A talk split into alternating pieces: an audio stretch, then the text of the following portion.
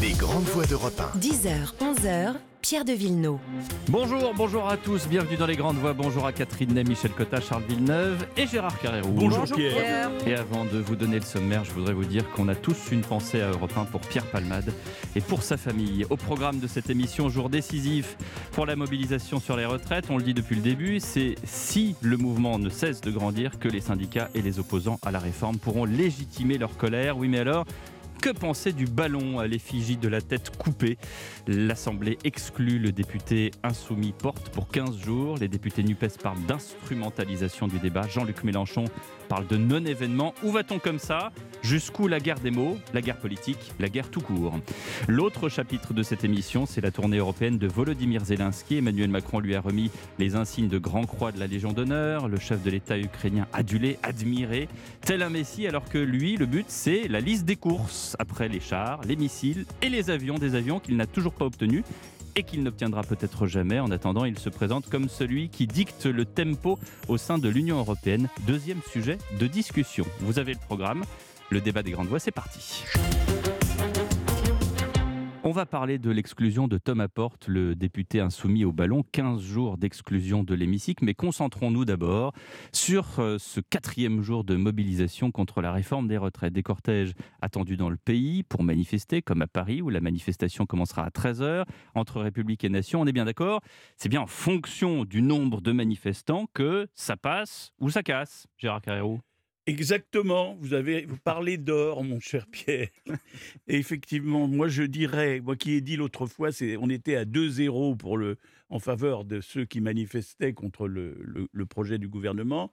Aujourd'hui, on est déjà plus qu'à 2-1 parce qu'il y a eu entre-temps une manifestation où on a eu l'impression qu'il y avait un petit reflux. Et aujourd'hui, alors là, c'est peut-être le jour décisif. Peut-être. Oui. En fait, si vous voulez, ça se joue à trois. Il y a trois composantes. Il y a un chef, un leader qui s'est montré vraiment le grand leader. C'est pas Martinez, mais c'est euh, Laurent Berger. Laurent Berger, qui a déjà la stature du chef du, par- du syndicat le plus important aujourd'hui en France, et qui fait preuve effectivement d'un comportement assez exceptionnel. Il a même utilisé le- euh, des phrases comme on n'avait jamais entendu, en disant à Macron Bordel, on n'est pas responsable depuis le début. Oui, oui, Bon, oui. Bon, donc un leader syndical qui domine. Deuxièmement, un pays dont je ne sais pas ce qu'il fera, c'est la force tranquille ou, ou pas qui descendra dans la rue. Il faudrait qu'il soit 2 millions au moins pour qu'on puisse dire à ce moment-là, c'est peut-être en train de se, de se, de se co- co- comment dire, euh, de se cristalliser. Oui. hein, 2 millions au moins. Et troisièmement, un président qui pour l'instant n'a fait que quelques concessions, mais qui a une chance historique. Il bénéficie d'un allié providentiel, la NUPES. Le Parce que comportement, bah, parce que le comportement, LFI oui, Oui, la oui, oui. NUPES, enfin, Mm. LFI surtout à l'intérieur de la C'est le NUPES, cœur battant de la et NUPES, certains énergumènes à l'intérieur de LFI, on va en parler, donc Oui, je ne oui. vais pas m'étendre, parce que s'il n'y avait pas cet élément providentiel, effectivement, Hmm. le président de la République serait un peu démuni. Michel Cotin. Moi, je ne suis, pas d'accord avec euh, Gérard lorsqu'il dit ça Ah, passe, bah, très bien, ça, ça passe ou ça casse. Euh, je pense que de toute façon, ça ne peut pas casser tout de suite. Euh, ça ne peut pas passer non plus tout de suite. Mais je ne vois pas, même dans une manifestation avec une mobilisation, on sait que c'est une mobilisation le samedi après-midi, etc.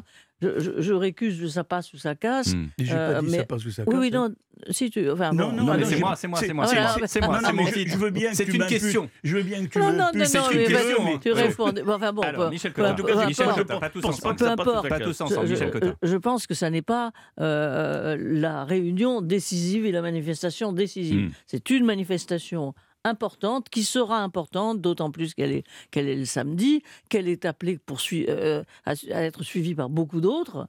Euh, mais je trouve que c'est plutôt dans l'accumulation du mouvement social qu'on trouvera peut-être la réponse à ça passe Hmm. ou ça casse. Euh, mais pour le moment, euh, il y a un article 1 qui est passé, mais Oui, c'est quand même un des plus importants. C'est les régimes spéciaux, c'est quand même un des plus importants. Et puis bon, alors on voit l'obstruction, mais ça, on, on en, on en reparle. On parle sûrement de la France insoumise. Mais enfin, je, je crois que c'est plus long que ça. Ceux qui pensent que ce soir, ils auront fini des retraites, euh, me semblent excessivement optimistes, enfin pour leur cause, en tout cas. Catherine Ney.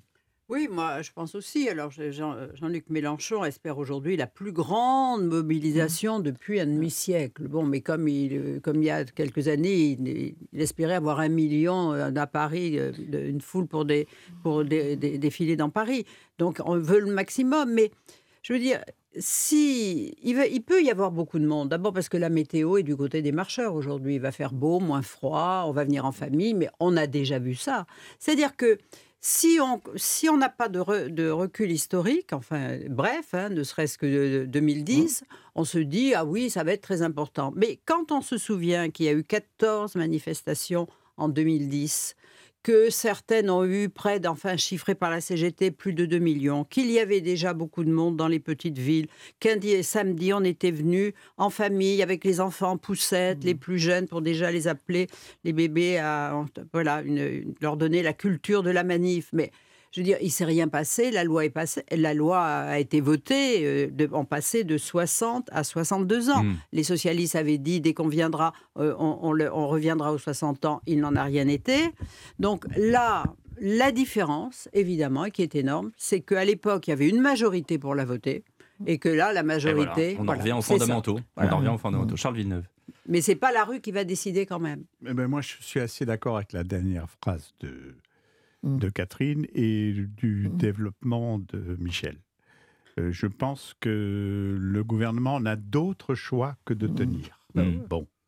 Et que c'est pas la rue euh, qui peut-être impressionnera une partie des députés à la Chambre, euh, vraisemblablement, mais que sur le fond, et par rapport aux principaux principes édictés par cette réforme des retraites, le gouvernement n'a d'autre choix que de tenir. Et que finalement, elle sera votée, cette loi. C'est mon analyse et mon pronostic. D'ailleurs, il n'y aura pas de mouvement de blocage dans les transports euh, aujourd'hui, ce qui est euh, un, un- un point euh, en plus. Et puis, comme le disait Catherine euh, il y a deux semaines, dans l'absence de caisse de grève, poser un jour pour manifester est, un luxe. euh, donc, euh, il peut y avoir effectivement un petit peu moins de monde. Moi, je pense que Charles. Charles, pour une fois, on est souvent d'accord sur des, sur des pronostics ou des analyses. Je ne suis pas tout à fait d'accord parce que je pense qu'on n'est on n'est pas du tout ni, ni au milieu même du, du, comment dire, du film. Le film ne fait que commencer.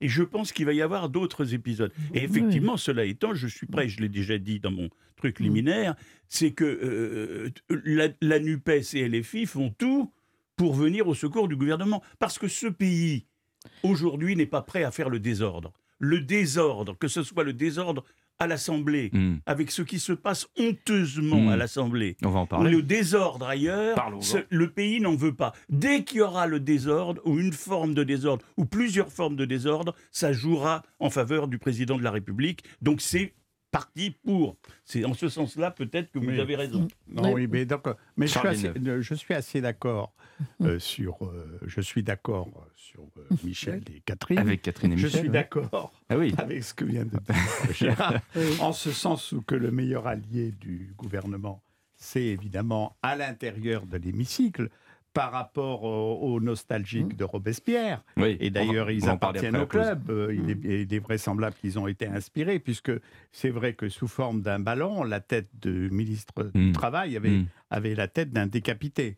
Bon, et, et c'est un peu cette image que nous avons eue. euh, Alors, justement. C'était- ben oui, c'était euh, une communication à la- Catherine à- aux islamistes Daesh qui faisaient ça. quoi. C'est extraordinaire.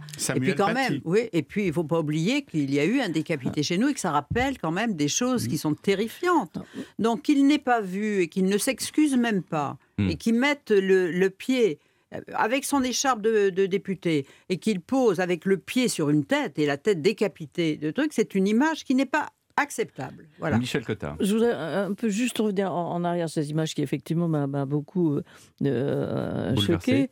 Mais moi, quand on dit euh, plus il y a de violence euh, et plus ça fera peur et plus ça reconstituera un bloc anti-violent, moi je suis quand même très frappée par le fait que c'est les institutions qui sont quand même menacées. Quand on entend, quand on regarde comme on l'a fait ces deux derniers jours, euh, les débats à l'Assemblée nationale, on ne peut pas euh, s'empêcher de penser que les gens qui regardent cette Assemblée nationale se disent où est le pouvoir en France? Qui se bat? Voilà encore une nouvelle institution euh, qui, est, euh, euh, qui sort de son rôle. Et moi, c'est ça qui me fait peur, c'est la critique globale des institutions de la Ve République dans laquelle nous sommes. Je vous propose de marquer une pause et on va en revenir justement à ces euh, débats au sein de l'hémicycle et cette histoire de ballon, effectivement. À tout de suite. Europe 1, Pierre de Villeneuve. Avec euh, les grandes voix comme tous les samedis matins sur Europe 1, euh, Gérard Carrérou, Charles Villeneuve, Catherine et Michel Cotta, 15 jours d'exclusion donc de l'Assemblée. C'est ce qu'a décidé le bureau de l'Assemblée hier à l'encontre de Thomas Porte, le député posant fièrement, écharpe tricolore, le pied sur un ballon à la double effigie d'Olivier Dussopt et d'Emmanuel Macron. Comment réagissent nos grandes voix ce matin? Vous êtes du côté de Mélenchon qui ironise euh, en disant que ce genre de mauvaise blague a toujours existé, ou du côté de la majorité qui s'offusque, euh, Dupont-Moretti en tête et qui parle d'ignominie, Michel Cotta Euh, moi, je suis plutôt du côté de Dupont-Moretti. Je trouve qu'on on ne peut pas ignorer l'histoire de France, on ne peut pas ignorer ce que ça veut dire que les décapitations, on ne peut pas ignorer que les images et les têtes sur les euh, ballons, euh, qui ne Mhm. sont pas des ballons chinois là pour le coup, mais enfin bon, sur la tête des ballons, c'est Des ballons forcément... de foot, ouais, dans lesquels on, on tape forc- c'est forcément, enfin, euh, c'est forcément très agressif. On peut pas dire. Et alors, ce qui est encore plus agressif, évidemment, c'est l'écharpe tricolore et, et, et le ballon à ses pieds. Mais ça, ça veut dire quoi? Ça veut dire qu'au fond, les nouveaux venus de la, de la France insoumise n'ont pas finalement le, le code de l'Assemblée nationale. Euh, ils ne sont pas là pour voter ou pour pas voter les lois. Ils, ils sont là effectivement pour euh, euh, alourdir le climat, le climat et pour euh, afficher très fort euh, leurs euh, convictions.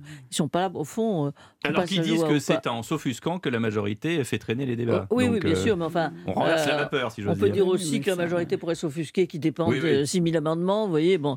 Donc, euh, moi, je trouve que ce, il n'y a pas d'autre 18 mot, 000 parce que le mot bordélisation est sans arrêt euh, Oui. euh, occupé. Il y a, sur cette bordélisation euh, se- se heurte quand même la volonté politique de la majorité. Gérard je crois que ça ne la renforce pas. Au- autour, de ce- autour cette table, nous, nous avons en nous, quelque part, 200, 200 ans de vie parlementaire. On en a entendu euh, des moments euh, chauds à l'Assemblée nationale. Bon.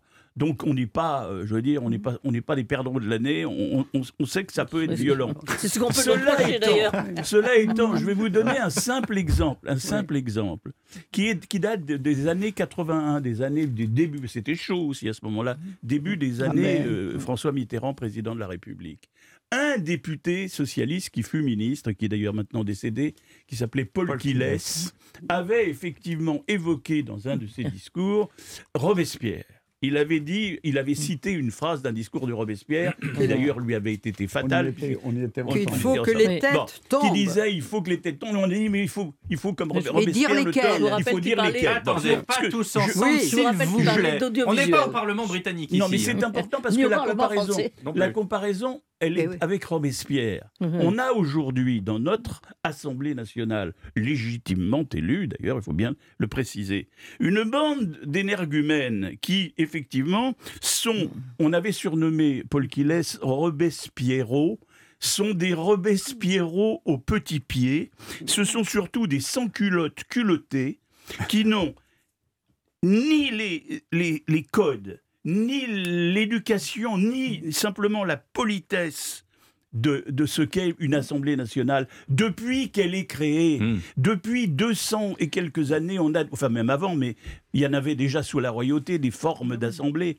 Euh, mais au- aujourd'hui, on dépasse toutes les bornes. Toutes les bornes sont franchies. Il n'y a plus de limites, effectivement, et c'est inacceptable. Donc là, alors on va donner, on ne peut pas donner tout- toutes les semaines des, des- des interdictions de siéger pendant 15 jours à Oui. tel ou tel. Oui. Il faut, il faut On peut quand faire même. la police toutes les 5 minutes. Il faut, Oui. faire la, il faut que ceux qui fassent la police Moi, je fais la sont police les chefs, vous. déjà Oui. les chefs Charles de parti. Il y avait au club des Jacobins euh, une euh, permanence Mhm. De ceux qui enregistraient les noms qu'on venait de dénoncer. Et là, à l'Assemblée, ça ressemble pas mal à ce bureau de permanence du Club des Jacobins, parce que c'était directement dirigé vers le comité de salut public, où le trio infernal, euh, Robespierre, euh, Couton et Saint-Just, dressaient la liste des futurs. Et on sait Il- comment il a terminé, Robespierre. Oui, il tous- les trois. Et tous les trois, oui. guillotinés. Oui. Et alors, euh, vous avez vu qu'à un moment donné, euh, l'une des députées euh, de la France insoumise a dressé une liste euh, qui avait voté euh, contre un de leurs amendements en prévenant rete- retenez bien leur nom. Hmm. Et euh, à partir de là, c'est-à-dire qu'elle les dénonçait Mhm. et les, elle les promettait de toute façon un certain lynchage. Oui. Et, et c'est ça qui est assez néfaste Mm. par rapport à cette enceinte où il est normal, euh, logique, Mhm. euh, Oui, de oui, débattre oui. démocratiquement Voilà.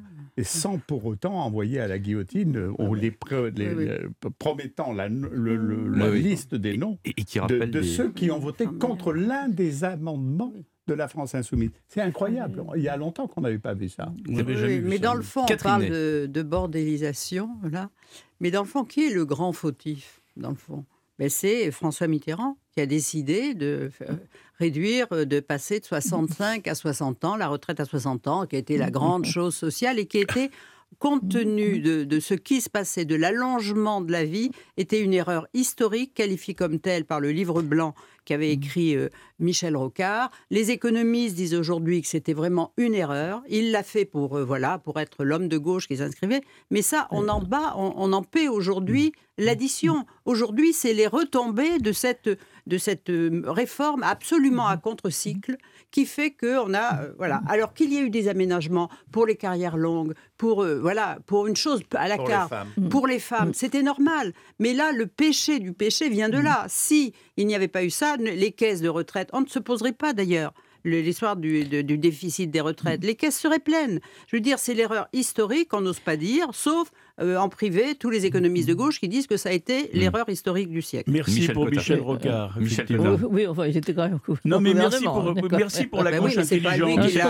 ces l'a périodes où la décidé. gauche n'est pas Même- toujours même intelligente. Pierre Mauroy C'est était une- contre. C'est un sport national de parler tous en même temps. Michel Cotta, s'il vous plaît. Euh, non, je pense pas, je pense à la légitimité. Moi, ce qui me fait peur, quand même, dans, dans ce qu'on vit, c'est qui a la légitimité si en plus le si en plus le Parlement euh, arrive à présenter de lui cette image, euh, euh, on critique la légitimité du président de la République.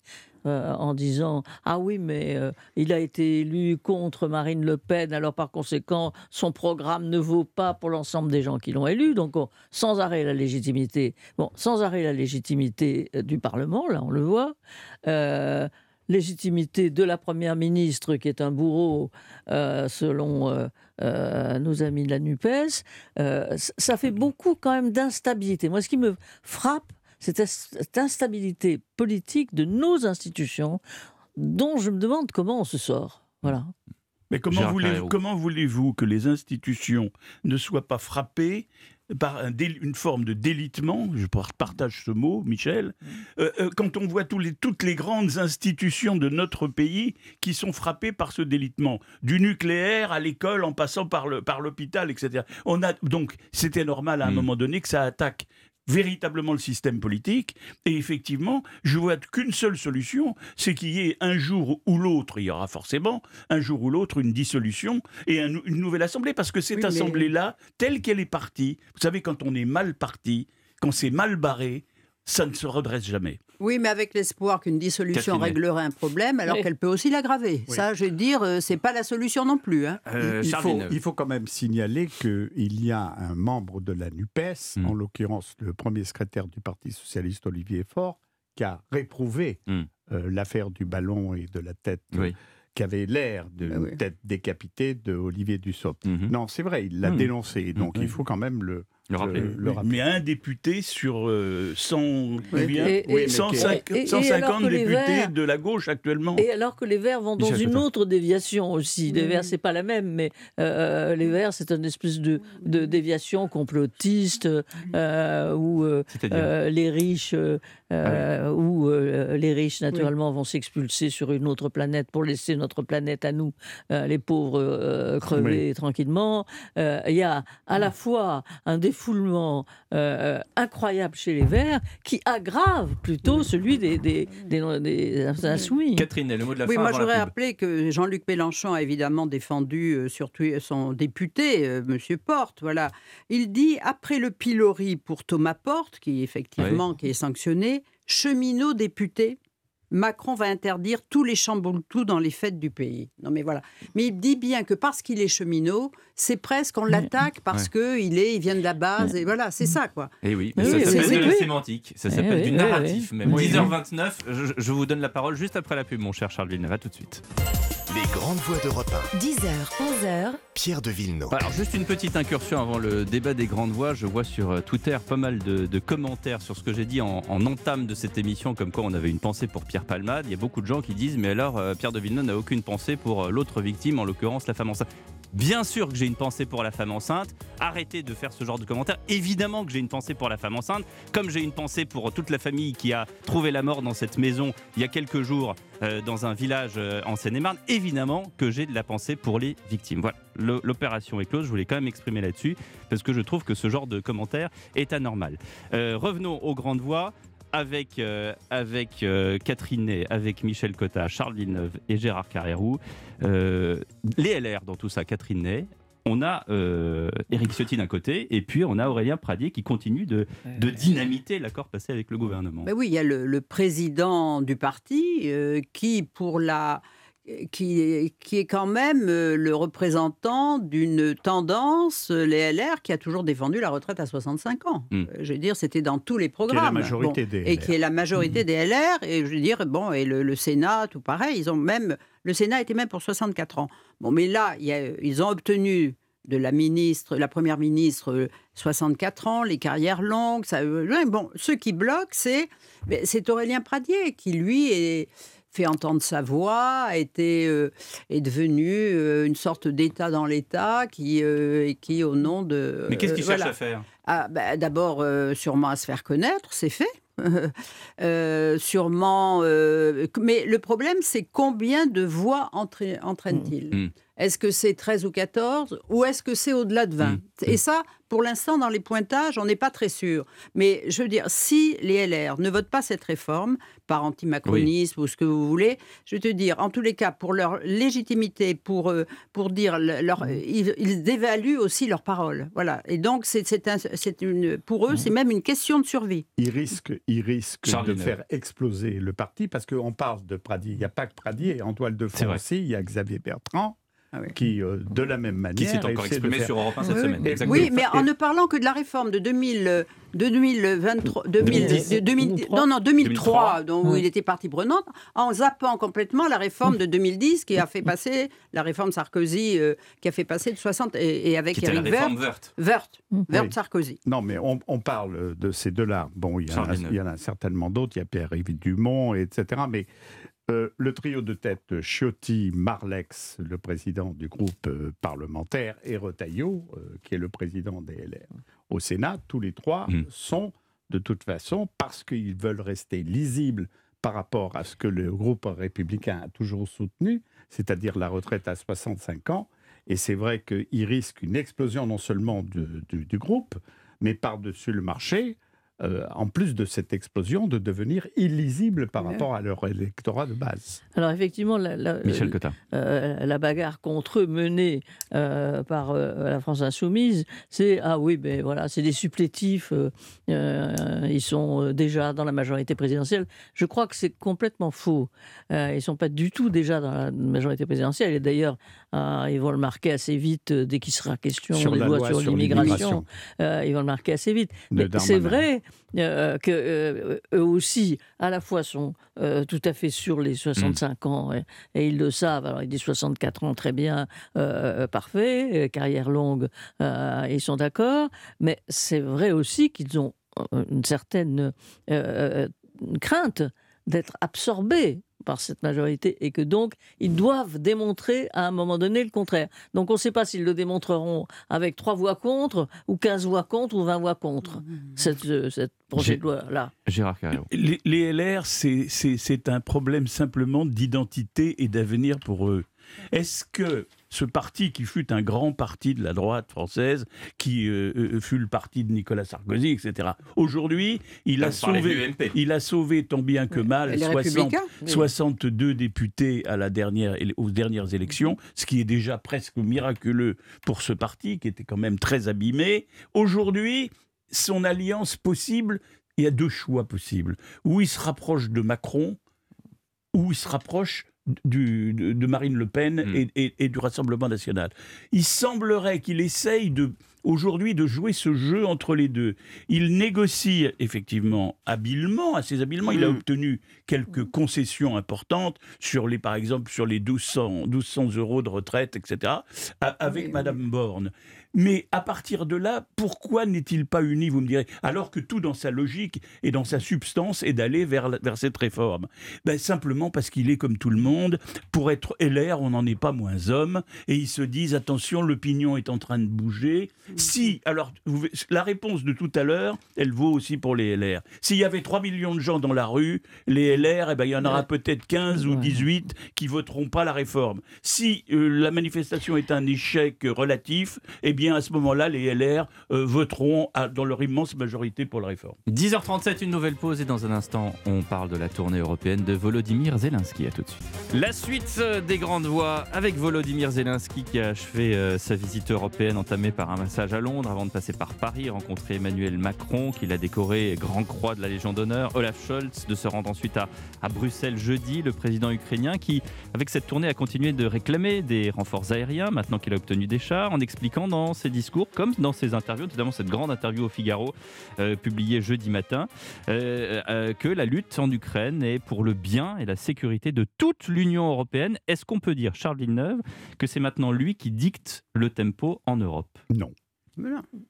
Non, absolument. Il recherche un effet psychologique et par-dessus tout, si vous voulez, l'implication effective des Européens et partant de l'OTAN, de façon à transférer sur d'autres épaules que la sienne le poids de la guerre.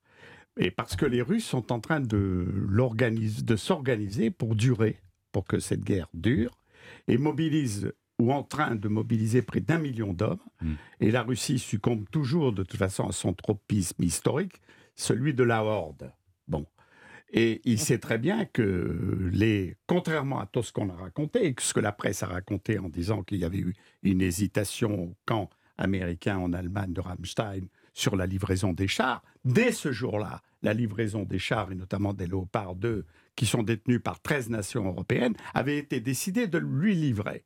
À partir du moment où vous livrez des chars Mhm. d'assaut Mhm. entre 60 et 62 tonnes, il vous faut une couverture aérienne.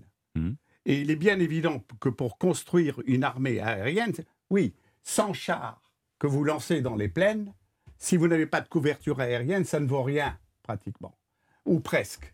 Et il est bien évident que les Russes, qui savent ce que c'est une arme blindée, qui savent ce que c'est une couverture aérienne, ont les moyens qu'il faut pour de toute façon cette couverture. Mais monter, comme il le réclame aux Français, comme il le réclame à ceux euh, qu'il a vus, une armée aérienne, il faudrait à peu près 40 minutes pour vous expliquer comment on monte Oui, une armée oui, ça c'est aérienne vrai, ça c'est vrai. entre les attaquants, les, les, les mirages attaquants, les mirages de soutien, etc. etc.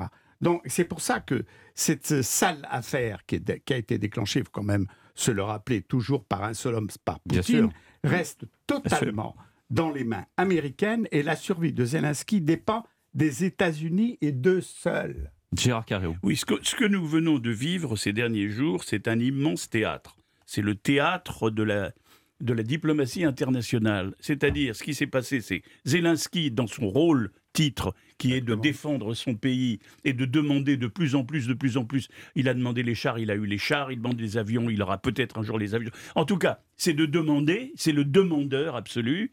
Et puis le rôle des autres, c'est de faire semblant, de dire il a raison, il faut lui donner, on va peut-être lui donner, oui mais attention, c'est difficile parce qu'il faut du temps. En fait, qu'est-ce que c'est que tout ça? C'est comment gagner du temps, comment gagner six mois peut-être On joue la montre. on joue la montre actuellement. Pourquoi on joue la montre? Parce que la seule décision, et Charles l'a dit, je ne veux pas répéter dix fois, une chose que j'ai déjà dite moi-même trois fois au cours de l'émission, c'est l'Amérique qui décide, c'est une guerre américaine, et l'Amérique décide, et Biden a été clair sur les avions, il a dit qu'il n'y aurait pas de livraison. Euh, Les, les autres n'ont pas été clairs. hein. L'anglais a dit, ben, euh, en gros, je promets à peu près, et puis Macron a laissé Oh. entendre que ça peut venir un jour. Macron quand a été même. clair. Oui, Donc, Macron oui, a enfin, été assez pas- clair pour le moment. plus oui. clair a été Biden. Et vous savez, à la manière américaine, il a dit non, il n'y aura pas de Oui, F-35, voilà. il n'y aura pas de Oui, et pas de F-16. F-16. Et tant, qu'il y aura- tant que Biden sera là, alors, dernier facteur, l'Amérique joue dou- dou- doublement un rôle. L'Amérique, dans un maintenant est en campagne électorale. Oui, oui. Les républicains en Amérique sont beaucoup moins euh, favorables à, à cet envoi massif et à cette guerre massive euh, au service. Parce qu'ils disent, nous, notre vrai adversaire, c'est la Chine, ce n'est pas l'URSS. Donc, ce n'est pas l'ancienne URSS. Donc, pour autant, il y aura un ralentissement. L'opinion américaine n'est pas, pour l'instant. Au fond, l'opinion qui est vent debout pour soutenir effectivement l'Ukraine, c'est plus l'Europe, une partie de l'Europe notamment, pays baltes, Ouais, Pologne, ouais, etc., ouais. que, que, le- que les Oui. Ah États-Unis. bah, ils, sont, ils sont à la Ouais, Sauf frontière. que sans l'armement des Oui, oui, non, États-Unis, mais il n'y c'est pas normal, de mais guerre. c'est normal, mais c'est Ils le cas. sont à la frontière. Oui, mais le cas. euh, Catherine Ney. Oui, moi j'ai trouvé que ce voyage euh, de- du président Zelensky, avec sa tournée d'abord euh, d'abord à Londres, où il a été reçu comme s'il était une réincarnation de Churchill, hein, avec euh, tout le monde, le roi, et où on lui a donné des bonnes paroles. Et c'est vrai que les Anglais ont été les premiers à le soutenir, et même avant même l'invasion, c'est qu'il avait déjà reçu des armes de longue portée des- de, de Boris Johnson. Donc, il y a eu. Mais moi, j'ai été très frappée par l'enthousiasme du Parlement européen et de toute et du Conseil européen, c'est-à-dire que pour les images, puisque ce sont des images, Poutine doit savoir que l'Europe n'est pas divisée sur cette question. Bon, qu'elle hésite sur les avions, c'est possible. Moi, la question que je me pose, et là peut-être que tu vas me, voilà, c'est pour l'instant, dans cette guerre, aucun avion n'est intervenu. Bon, or l'interrogation, après tout, les Russes qui parlent toujours de nucléaire pour faire peur et on n'y croit pas parce que c'est pas possible, ils ont une réserve de Sukhoi ou qui a été, qui ont été quand même très efficaces. Et de euh, MiG. et de, oui, eh ben, je veux dire, s'ils lançaient une grande campagne aérienne, ils peuvent anéantir l'Ukraine. Hmm. Bon, voilà, ils peuvent anéantir. c'est une Pourquoi très bonne question. Pourquoi ils ne le font pas Pourquoi ils ne le font pas Pa- parce, Est-ce qu'ils ont peur d'être que les missiles détruisent leur aviation? Est-ce que l'Ukraine est capable de décrire, de détruire cette aviation si jamais il y avait cette, euh, cette charge d'avions Pourquoi jusqu'ici aucun avion russe n'est venu dans le ciel Ouais, ukrainien et ça, Eh on ben, en parle tu as- depuis plusieurs tu semaines, as- Charles, Charles Villeneuve. hein. Tu as en même temps donné la réponse. Eh oui. Ouais. S'il n'y a aucun avion, il n'y a pas d'appui aérien. Le ciel, Ça veut dire qu'ils ont peur. le ciel C'est ukrainien, parce que- les drones, C'est parce que Ouais. le sol ukrainien est peuplé d'un certain nombre de missiles solaires anti-avions. Ils vont toucher d'ailleurs Mhm. euh, bientôt de nouveaux missiles Absolument. à longue portée, cette fois-ci, qui peuvent aller au-delà même Mhm. des frontières de, De l'Ukraine. Ils ont les Stinger, les fameux Stinger qui ont fait des ravages contre euh, l'aviation euh, russe soviétique en Afghanistan, il ne faut pas l'oublier, Oui, Euh, oui. euh, dont les, les talibans ont été dotés par euh, l'armée américaine d'ailleurs. Ça s'est retourné ensuite contre les Américains après euh, l'affaire de 2001, les attentats, euh, quand ils ont envoyé justement euh, des appareils américains et des appareils même français, qui Oui. venaient du Charles de Gaulle, tous les rafales marines, etc. Bon, donc, et puis évidemment, il y a tout le reste de, de tout l'attirail. Je ne vais pas énumérer cet attirail. Il y a d'ailleurs un attirail anti-char. Si les Américains livrent ça d'armes de cinquième génération aux Ukrainiens, je peux vous dire que ça va faire des dégâts considérables contre les chars russes, les chars soviétiques et, et notamment tous les appareils machin. Mais il y a une caractéristique dont personne ne parle qui émerge et qui, à mon sens, est très importante à l'heure actuelle. Euh, C'est le poids discret mais réel de l'OTAN avec un axe fort en train d'émerger, Washington, Londres, Varsovie. La- la- L'armée euh, polonaise Mm. est en train aujourd'hui à passer un nombre de commandes considérables, Mm. aussi bien de chars que de missiles, etc., pour faire de l'armée polonaise la première armée d'Europe. C'est Mm. le but, c'est l'objectif. Ouais. Et c'est et c'est de toute façon très appuyé par les Américains et les Anglais. C'est l'enterrement de la défense européenne. C'est l'enterrement de la Euh, défense euh, européenne dans sa version française Et, qui, Alors- est, qui est en train de se faire. et vous avez Non. un article dans le Figaro ce matin avec Très une bonne interview, interview. Oui. du président polonais. Andrzej Duda. Reste la, Michel Cotta. limi- reste la limite quand même qu'il y a un, euh, celle de la co-belligérance, sur lequel euh, finalement on voit bien euh, que la ligne rouge est quand même euh, un peu hachée. Euh, Qu'est-ce que c'est que la co-belligérance que tu restes discrète. Voilà. On peut dire qu'il est brisé. Oui, voilà, elle est brisée. Bon, euh, ça c'est le premier point. Donc quand même, euh, quand même, ça fait réfléchir les gens. Deuxièmement, on s'installe, et tout le monde le dit, dans une guerre longue. Oui. Mais je voudrais savoir à qui cette guerre longue nuit le plus. Et je crains qu'elle nuise le plus à l'Europe. Parce qu'une guerre longue, euh, ça veut dire euh, euh, des, encore des problèmes d'économie, d'énergie, etc.